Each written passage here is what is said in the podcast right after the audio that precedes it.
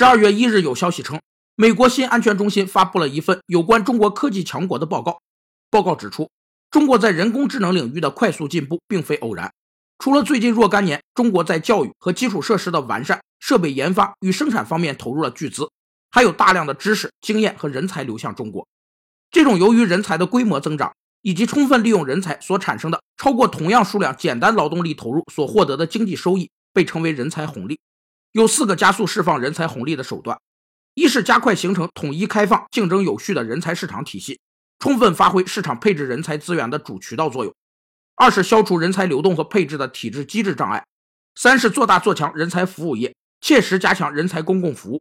四是重视人才激励和人才保障。报告强调，美国商界对中国人才和市场过于依赖，也难以做到限制在信息技术和人工智能领域与中国接触。